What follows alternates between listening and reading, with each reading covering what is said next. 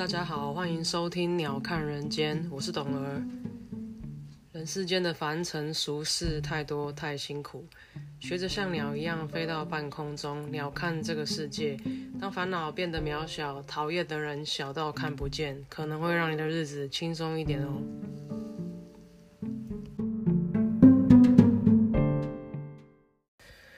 Hello，大家今天过得好吗？今天是五月十号，呃，五月十一号，星期三。上个礼拜呢，因为我自己的私事真的太多了，忙不过来，所以就浪了一集。然后今天终于来面对，因为我今天其实也蛮多事情的，但终于还是来面对这集。其实我很多东西想讲啊，我也都想到之后，我就会大概做个大纲笔记这样子。但就是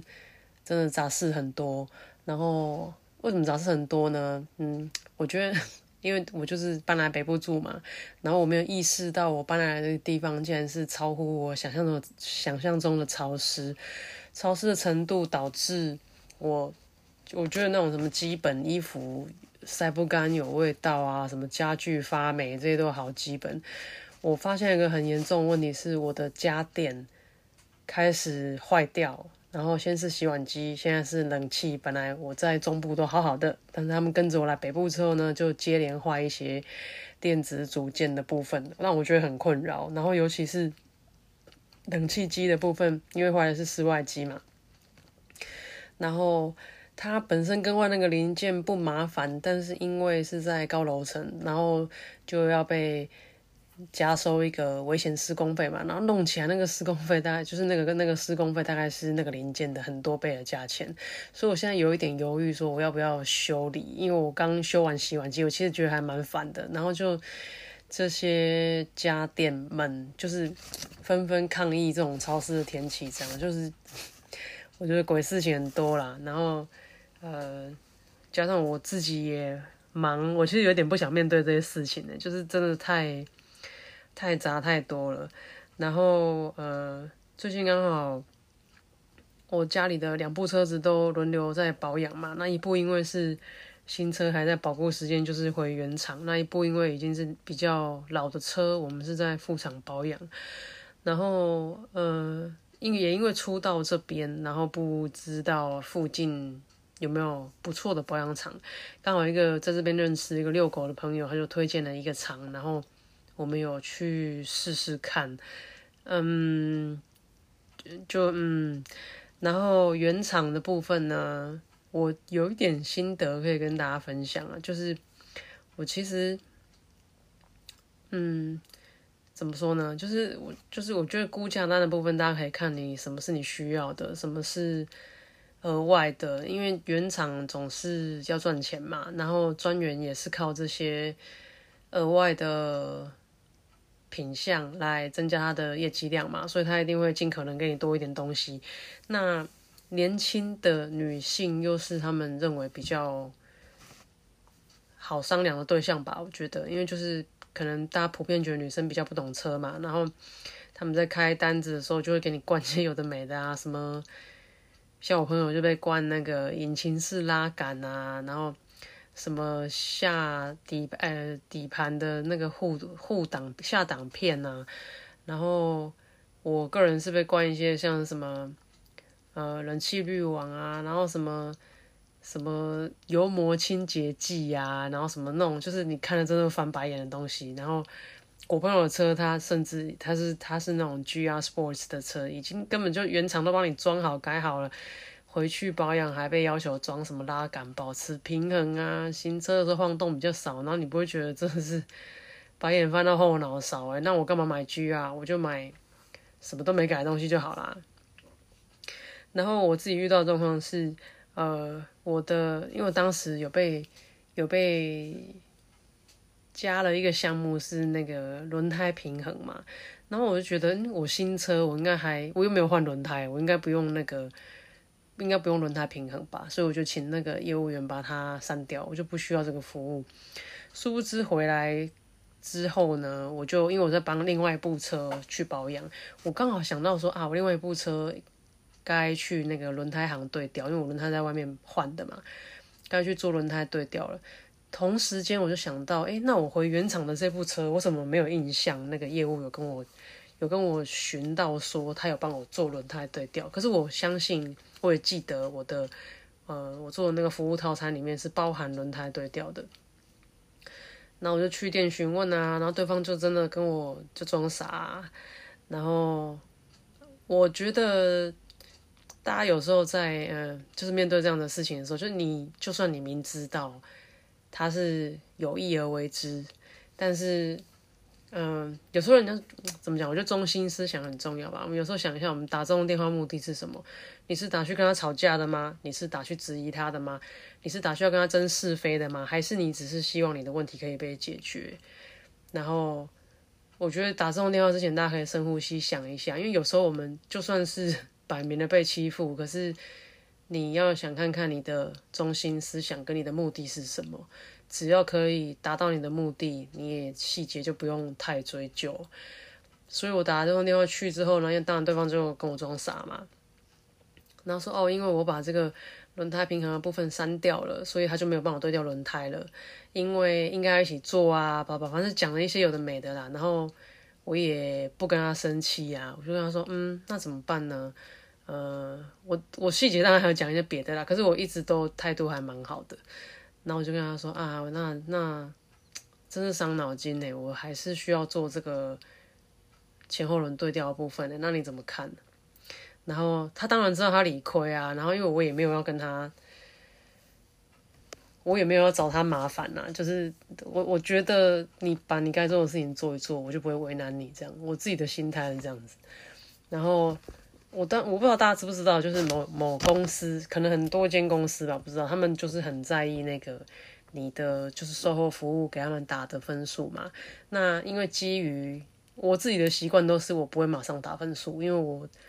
要就是过一阵子这样子，就是我就是确定该弄的东西都有弄好，我才会填那个问卷。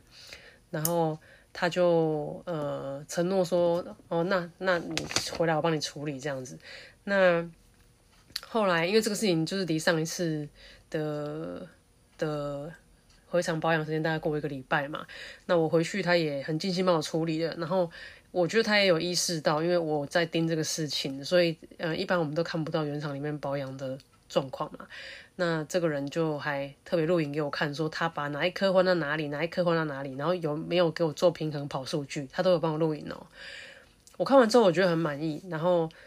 呃，我们就在这里不追究说你是不是早就应该把这个事做好，因为我上次就已经付费了嘛，他其实在我套餐里面嘛。那就像我前面讲的，就是我们的目的是他把这个事情做好来嘛。那指责他让他难过，或是投诉他，都不是我们的本意嘛。然后可能也于事无补嘛。嗯，所以我就很感谢他。然后我觉得他，因为他这一次就是就弄得很好，这样。然后出去之后，我觉得。我也不会让你白白做这个事情，所以我就想要去帮他把那个问卷，就是给他写好评这样子。然后因为那个问卷呢，殊不知就竟然已经过期了，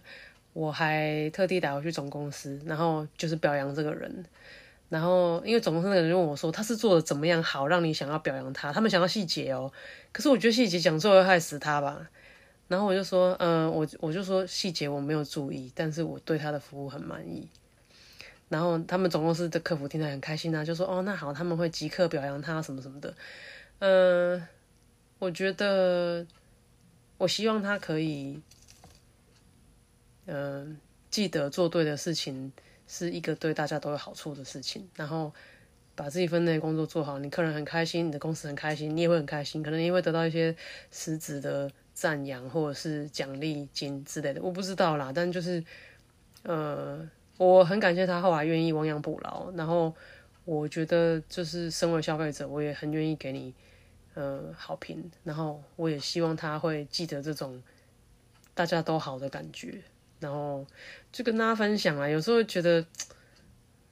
很麻烦，有没有？就是我们出门，然后觉得啊，相信专业啊，然后就是花钱买方便啊，你就帮我都弄好来干嘛？可是有时候发现很多人是。呃，很侥幸的心态来做这些事情。然后，像我哦，我刚刚看那个新闻，我也觉得很傻眼。有一个人呢，他叫他姓刘，他叫刘先生，应该是今天的新闻。他呢就到和平岛，基隆和平岛去吃海鲜。我我我其实看完整篇文章，我觉得他是一个很内行的人。那他就很想吃新鲜的螃蟹跟虾，于是他就挑了一间餐厅叫海的世界。各位要注意，这是真实的店名，以后要尽量避免。然后就在这个海的世界呢，就挑了海鲜，他挑了一些就沙公沙母啊，然后一些沙虾这样，总共呃花了四千三。然后他挑的时候呢，他有问说大概多少钱，然后那个老板跟他报价说，哦，这个一斤大概八百八百八左右这样。那他就觉得哎还可以接受，结果称起来的时候呢，因为这个人他就个性比较谨慎，他就拿了手机拍老板娘在称，还有磅秤上的数字跟价钱。实际上称起来的时候呢，那一只就可能就大概一千四，那跟老板讲了八百块差很多嘛，但他就觉得算了，我就很想吃，就是给人家赚就算了。你看就是这种心态，我们有时候想说啊差一点给人家赚，人家也是要生活，对不对？结果他给他乱弄哎。螃蟹后来他就呃，他在这家点海的世界买完海鲜之后嘛，再付了一千块给隔壁的餐厅代客料理，帮他料理这四千三的这个海鲜。这样，结果这个海鲜送上来的时候，他剥这个虾子觉得不太对劲，因为虾子的身体烂烂的，而且壳很难剥。接着他在吃这个螃蟹，一吃他就火就整个上来，因为整个螃蟹就烂烂的这样，然后根本就不像新鲜的螃蟹。于是他就在隔壁去问这个餐厅说：“我点的是活蟹，你们料理的是活蟹吗？”餐厅说：“啊，没有啊，刚刚送过来代客料理的都是冷冻的。”他一听之后就火冒三丈，就回去找这个老板娘。然后呢，这个老板娘就一开始还就是装傻推脱啊，说是隔壁给你调包干嘛的。那餐厅当然就是没有办法受这种鸟气，就出来说：“我们调监视器来看了，你明明就拿冷冻的来叫我们料理啊。”然后。结果老板娘看纸包不住火了之后，才承认说：“对了，他掉包，然后请这个刘先生放过他。”我觉得你这匪夷所思，要怎样放过你？什么叫做放过你？为什么人家就是付费呢？明知道被你坑了都付费，然后付多一点钱，然后想得到一个相对应的的食物或是消费体验，然后你还要就是坑人坑到底之后再跟人家说，请你放过我，还是什么东西？我真的觉得匪夷所思诶。然后。呃，也还好，就是隔壁餐厅有有监视器嘛，然后厨师也出来作证说他们就是拿到冷冻冷冻的，打开都已经杀好的，那螃蟹都没有塞了这样。然后这是今天的新闻，然后旁边的店家就议论纷纷说啊，因为疫情已经很没有游客了，你这么不老实坑杀游客，谁还愿意来？嗯，我觉得这就是我回原厂保养的感觉，就是以前其实我早期是。很喜欢原厂的，因为我觉得民间修车厂比较没有原厂那么有制度，有没有？我觉得哎，穿制服，然后进去他会帮你车子包的好好的，才进去你车子里面做保养，你车子不会黑黑的嘛，不会说呃哪里油油黑黑的，给你抹的都是这样。然后原厂出来又会洗车会吸尘，多花一点钱我觉得很好，因为我喜欢这种干干净净的消费体验。后来我发现不是啊，就是嗯很多东西都缩水以外。砍你也没有在手软的，然后没换的也跟你讲有换，这是我非常介意的事情，因为你这就是诈欺啊。呃，你知道顾客的心其实很简单，就是你花钱贵就算了，但你要弄好来，你不要让我心烦嘛。可是花钱你还要让我烦，我就会觉得那我钱是花来买罪受的嘛，就是你并没有让我呃花出去的钱得到我应该要有的。轻松自在或是专业服务啊？没有啊，我只有看到你刀拿起来砍而已啊。然后你换了什么你也讲不清楚，然后换了一些跟我说必要性什么，什么除油墨什么的，唉，对，就是我个人感想啦，可能还是有人觉得就是原厂棒棒，原厂推还是怎样，我嗯，no comment。嗯，还想分享一个我最近在网络上看到的一个，就是我有 follow 的一个住在纽约的人，他就分享呃理想与现实的这个一个小故事。他住在纽约的的那个 building 里面有一个警卫，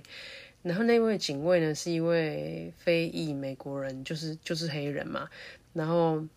呃，你知道普世的，应该说大部分的黑人。我我我必须就是就是我就我自己的观察啦，呃，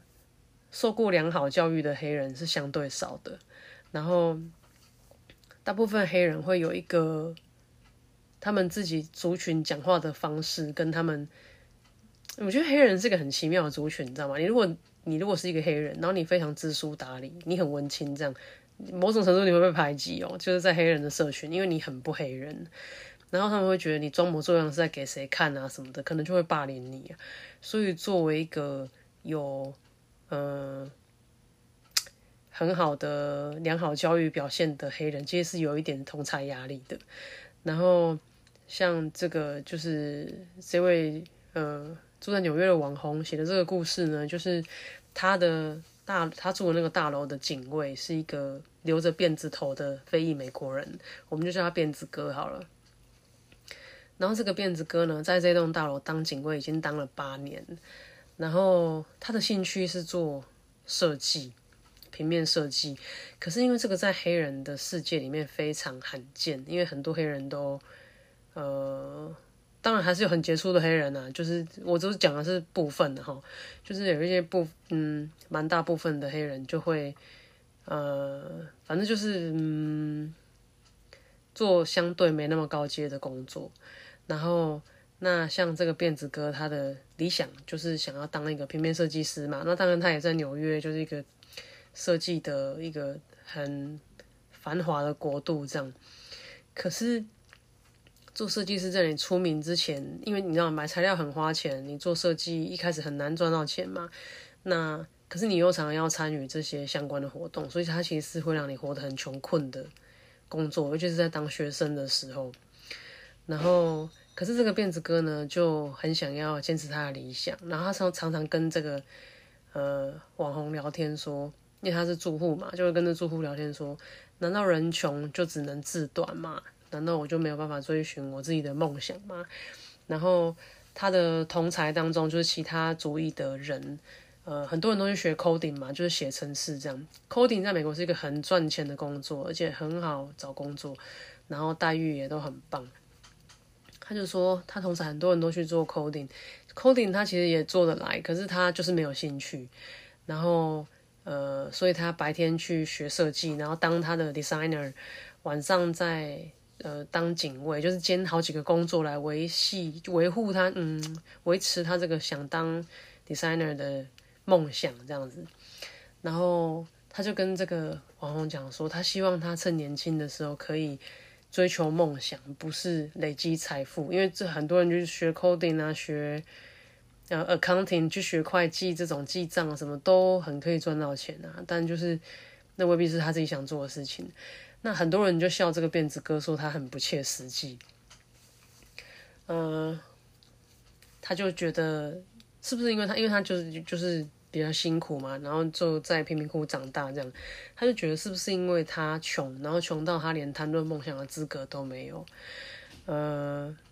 然后这个网红有跟他聊过，因为他这个网红其实他他很支持他，但是这个网红的先生也是就是也是另外一个住户，就会觉得他们他们两个不应该聚在一起聊这些不切实际的话，因为他先生是一个非常现实派的人，他就觉得你没有钱谈什么理想，有钱你才去选理想，没有钱你应该选实际的。呃，那这个太太呢跟这个跟这个辫子哥聊天，就会觉得你只要可以承担没有钱的后果。呃，虽然你是做好几份工作来维持生活，可是梦想这件事情，你就要一路摸黑走到底，彻底死心之后，你才会考虑转换跑道。这个就是你知道追求梦想的人的必经过程，你的人生功课。然后有一次，他就是一个小故事分享，就是这个辫子哥就说，他本来设计的工作做的挺好的。但是，因为他在这个社区当警卫八年了嘛，他说中间有两年呢，他没有当警卫，他是在休息的。因为有一次他在回家的途中，因为就像我前面讲，他住在贫民窟嘛，就生活条件比较不好。他在回家的途中呢，就遇到一一位妇女在就是被抢劫，然后呃也被轻薄这样子，然后他就是很正义嘛，他就冲过去想要就是救这个女生这样子。可是他在救这个女生的途中呢，就被歹徒。拿刀砍了手，砍到手，他的手的就是肌肉就有受伤。然后经过这两年的复健，他只能恢复到大概百分之七十的功能。可是也因为这样子，你知道第三人要画的东西很细嘛，有些太细的东西他就没有办法做。然后他要去外面找比较好的工作来，就是赚钱维护维持生活。那像是比较高收入的技术工作，像是在美国的话，汽车修理啊、水电啊这些工作，他都没有办法胜任，因为他就是手不好使嘛，就受伤。呃，我觉得那个故事就是给我的感觉感触蛮深的啦，尤其是梦想这条路，你一定要摸黑走到底，才会彻底死心这件事情。你才会思考转换跑道这件事情，然后因为这个人生功课，嗯，我觉得蛮蛮沉重的啦，但值得你一试。我不会讲说只有年轻人才可以有梦想，我还是觉得如果人生就真的只有这一招，怎么样你都应该试试看。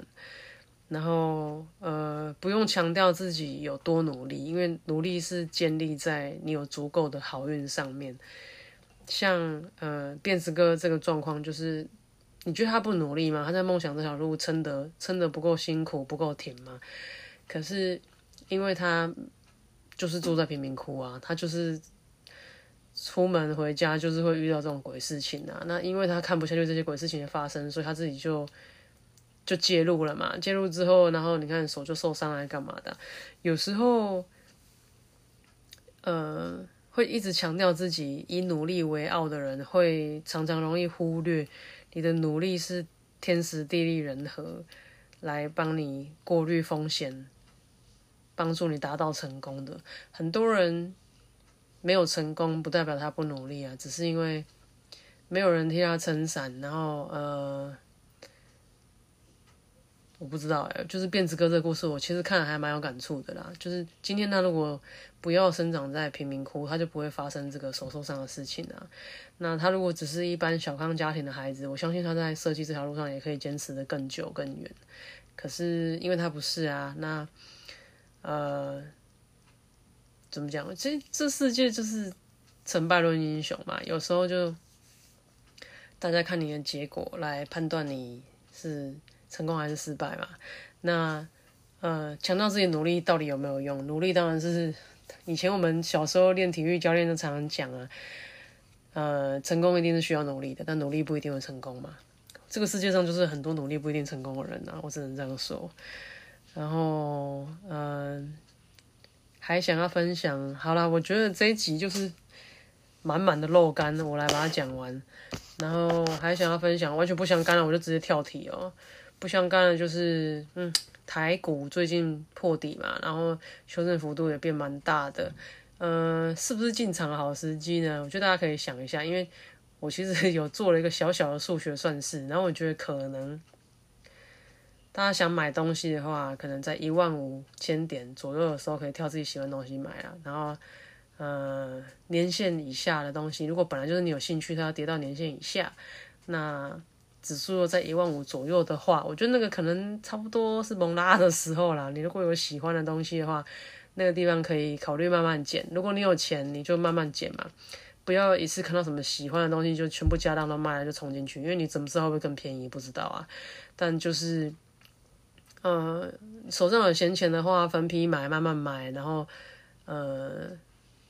我自己觉得啦，但是我我不知道对还是不对，我也不知道会不会点数就直接下去关到七千点，没人知道。但我自己觉得，嗯，可以开始慢慢买东西了。但一万五左右，现在今天收一万六千多，我觉得还是有点高了。然后这种反弹大家也不用太开心，因为真的就只是反弹而已，上面还蛮多压力的。诶，我觉得这个东西很有趣，因为最近大家都觉得股市崩盘完蛋了，世界要崩塌啦，然后。很多人就在这边就断头认赔杀出干嘛的嘛？哎，其实你可以想一下，当这些会很怕会乱杀股票的人都杀一杀的时候，你可以进去找你喜欢的标的买的原因，是因为该乱卖的人都乱卖完了，比较不容易再乱跌啦，我觉得啦。然后我可能讲的不是很好，我讲的也不是很准，反正你挑你自己喜欢的东西买，嗯。对啊，就是你，其实你你就想物极必反嘛。那些很恐慌、很怕，本来定期定额，结果现在发现干股票根本就是比通恐还还还可怕，钱放在里面直接变一半那种人，他要跑，最近都大概跑的差不多啦。那这个时候就是，嗯，对啊，就潮水退了就知道谁没穿裤子嘛。然后你挑到你喜欢的东西，慢慢的买。理论上来讲，没有人乱卖乱杀，股价就不会乱崩嘛，对不对？那呃，多头应该就可以比较容易的健康的往上走，这样子。嗯，我最近还就是看了一个人家推荐的圣严法师的的电影，叫《本来面目》，大家有兴趣可以看一下。它其实有点像圣严法师的纪录片啊。然后就是从他。还在俗俗世的时候，一路拍到他就是呃那个什么出家，然后成为大师的过程，这样，然后这个法鼓山的由来啊什么，反正我也是因缘机会看到这个，我没有看完啊，但是我大概看了五分之四，后来我觉得有点像是法鼓山的那个宣传片，我就有点看不下去，但中间有一些东西还是蛮蛮引人醒思的，有一段我觉得很有趣是。圣严法师在，呃，就是成道之前，他就他其实是很博学多闻的人呢。他除了在台湾修行，他还到日本去读了硕士跟博士，还到美国去传教，所以他其实是一个呃走遍世界的留学生哦。然后你看他语言能力很强，他可以到日本用日文拿到博士诶，然后又可以到美国用英文传教，你不觉得很酷吗？他很多白人的弟子，然后因为我我本来就是对。宗教法师这些我比较没有研究了，但就是，呃，觉得可能有点有趣就看了这样。那中间有一个我觉得比较有感触的是，他在，呃，因为他一直觉得自己就是不足嘛，懂得不够多嘛，然后他很想要弘扬佛法这样子。那他就是他想要创立新佛教，就新教派，anyway，反正就很重大理想啊。于是他在日本拿到硕博士学位之后，想要回台湾来弘法，才发现台湾没有寺庙要他，然后没有地方看中他的价值要收留他。这个时候他就说，那个感觉就像你在国外，然后考到了汽车驾照，学会了怎么开车，很开心，回到你的母国，想要展现这项技能，想要教会更多人来，更多的人来开车。看看开车之后的世界有多美好，就发现才发现你的国家根本没有车。然后他讲到这一段的时候，就还蛮有感触的。我其实看完也觉得，我要，嗯，哎，不说了。然后他就，因为他就发现台湾没有他的栖身之地嘛，没有人知道他的价值在哪里，于是他就决定。那个时候有美国那边有一个新新的寺庙，想要请他过去当住持，住持他就过去了。这样，哎，我觉得很酷哎。古时候呢，一九八几年，他应该是坐船去吧？那时候有飞机了嘛？我不知道。Anyway，他就去了美国去传教，这样。然后，嗯，Yeah，大概这样吧。为什么讲到这个？哦，大家有兴趣可以看，他叫本来面目，YouTube 上面有。然后。步调很慢，你有空慢慢看，不然你就可以调两倍速看这样子，然后挑一些你想看的重点，因为它有一些可能是他 highlight 的那个那个内容，可是我个人看的比较没感觉，但我倒是对他就是我刚刚讲的那一段内容比较有印象，还想跟大家分享有一个新兴的呃服务叫 BNPL，就是 Buy Now Pay Later。他的意思就是先买后付费嘛，那大家会觉得说，哎，这不是跟信用卡很像吗？什么的，它其实有点像这样子的概念。那它在美国很风行，很多年轻人使用。那为什么你就想说，哎，这就不就跟信用卡很像吗？那为什么不用信用卡就好了？因为很多年轻人是没有信用卡的，或者是信用卡的额度很低的。像我当时在美国，我的第一张学生信用卡，我的额度只有三百块美金哦，一个月。然后就是一张长得质感很差的一个塑胶卡，质感差到我在店里消费，店员都会笑出来那种差。然后，可是那个就是一个学生没有亏点，没有收入，他愿意给你的信用就是一个月三百块。大家知道三百块美金其实不能干嘛哎，就是你其实生日常生活要买菜吃都蛮勉强的。然后，那就是我我当时的状况嘛。那这个 B N P L 就是 Buy Now Pay Later 的服务，为什么对这个？Z generation 就是 Z 世代有这么大的吸引力，而且呃突飞猛进的成长，是因为就像我刚刚讲的嘛，这个 Z generation 他们可能有信用卡，可是额度不够嘛。那这个 BNPL 的服务就有点像是个人信贷。那因为它锁定的也是这些 Z Z 世代的年轻人，所以它的行销手段呢，就是在 TikTok 上面找很多 KOL、KOC 来做促销跟行销。另外，他们还发现，呃，这个 BNPL 的这个目标族群，他们的消费力都非常惊人哦。然后，它的行销跟它的产品设计也是，呃，往这个鼓励消费这一方面来设计，所以他们很鼓励这些年轻人去好听的消费啊，难听就是花你未来的钱呐。然后，因为你可以先买后付嘛，然后你可能就一个不小心就，你知道美国人是。蛮敢花还没赚到的钱的，然后这个服务，呃，当然 Twitter 啊，上面 PayPal 啊，很多，呃，我不知道，就反正很多社群媒体都开始在开发这个功能，因为发现它的，你看，发现它的一个是呃，使用这些 BNPL 服务的年轻人消费能力很强，然后第二个是他们也是很愿意接受这种新兴消费模式的，然后再加上他们呃可以为这些平台，这些社交平台带来很可观的收入，因为他们很主要的一个一部分的收入就是你延迟缴纳的利息嘛。这个利息就跟当年信用卡一样，那个什么什么什么有大众银行还是什么那种现金卡，有点类似这种概念啊，就是利滚利会滚到你叫妈妈那一种的。那大家可以注意一下这个东西，因为这东西现在我觉得很快就是会从国外红到台红回来嘛，然后。消费上，因为呃，我的我的听众群可能没那么年轻，但就是大家可以注意一下，就是如果你对投资有兴趣的话，可以想一下，呃，哪一些公司可能有有在提供相关服务，或是沾得上边的，他们的获利可能蛮可观，蛮可以期待的。嗯，三十分钟哎，我还有两个事情想讲哎，还是我下一次再讲，下次再讲好了啦，今天就这样了，不要打扰大家太久。那就 Happy Wednesday，See you next week，拜拜。